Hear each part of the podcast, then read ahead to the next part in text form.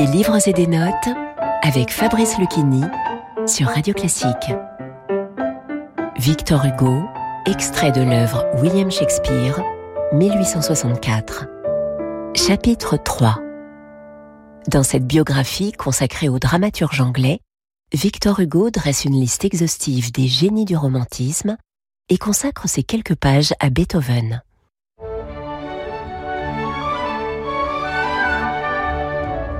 Il y a dans l'âme des jeunes filles une fleur qui chante.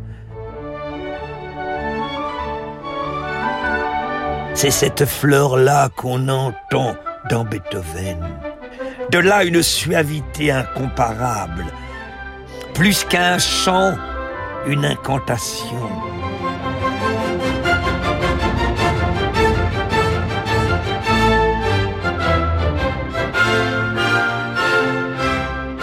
Cependant, la vie réelle entre brusquement dans ce songe.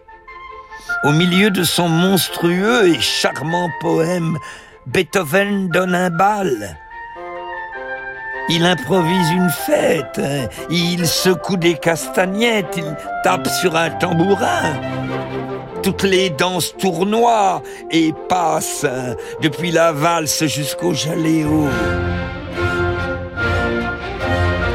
Les bras entrelacés serrent les seins contre les poitrines.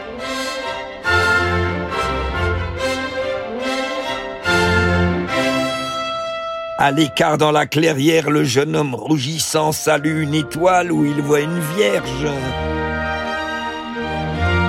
Des sourires de belles filles apparaissent, montrant des dents pleines de lumière.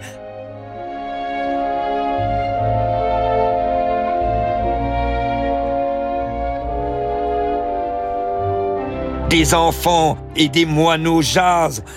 Les troupeaux belles, on entend la clochette des vaches rentrantes. Il y a des chaumières sous des saules et c'est là le bonheur.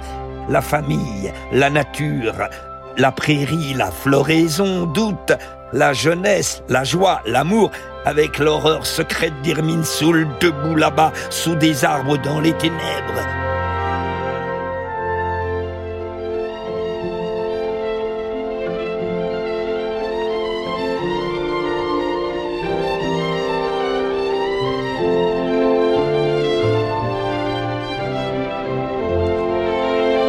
Et puis vient le touti, le final, le dénouement.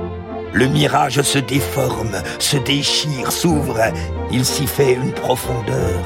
Et l'on croit être au jour du Rosh et l'on croit voir les innombrables têtes d'Israël soufflant, joues gonflées dans les cuivres, et l'on assiste ébloui par cette gloire à la fête furieuse des trompettes.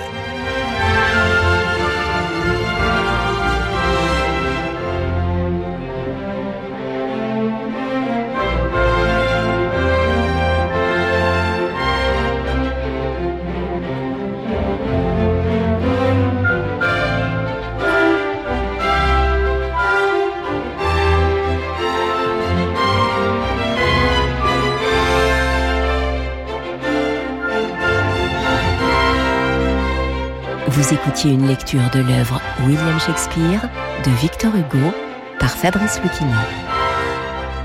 Des livres et des notes est disponible en podcast sur radioclassique.fr et sur toutes vos plateformes de streaming habituelles.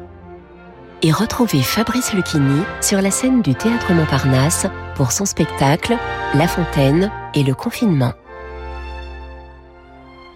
Radio classique.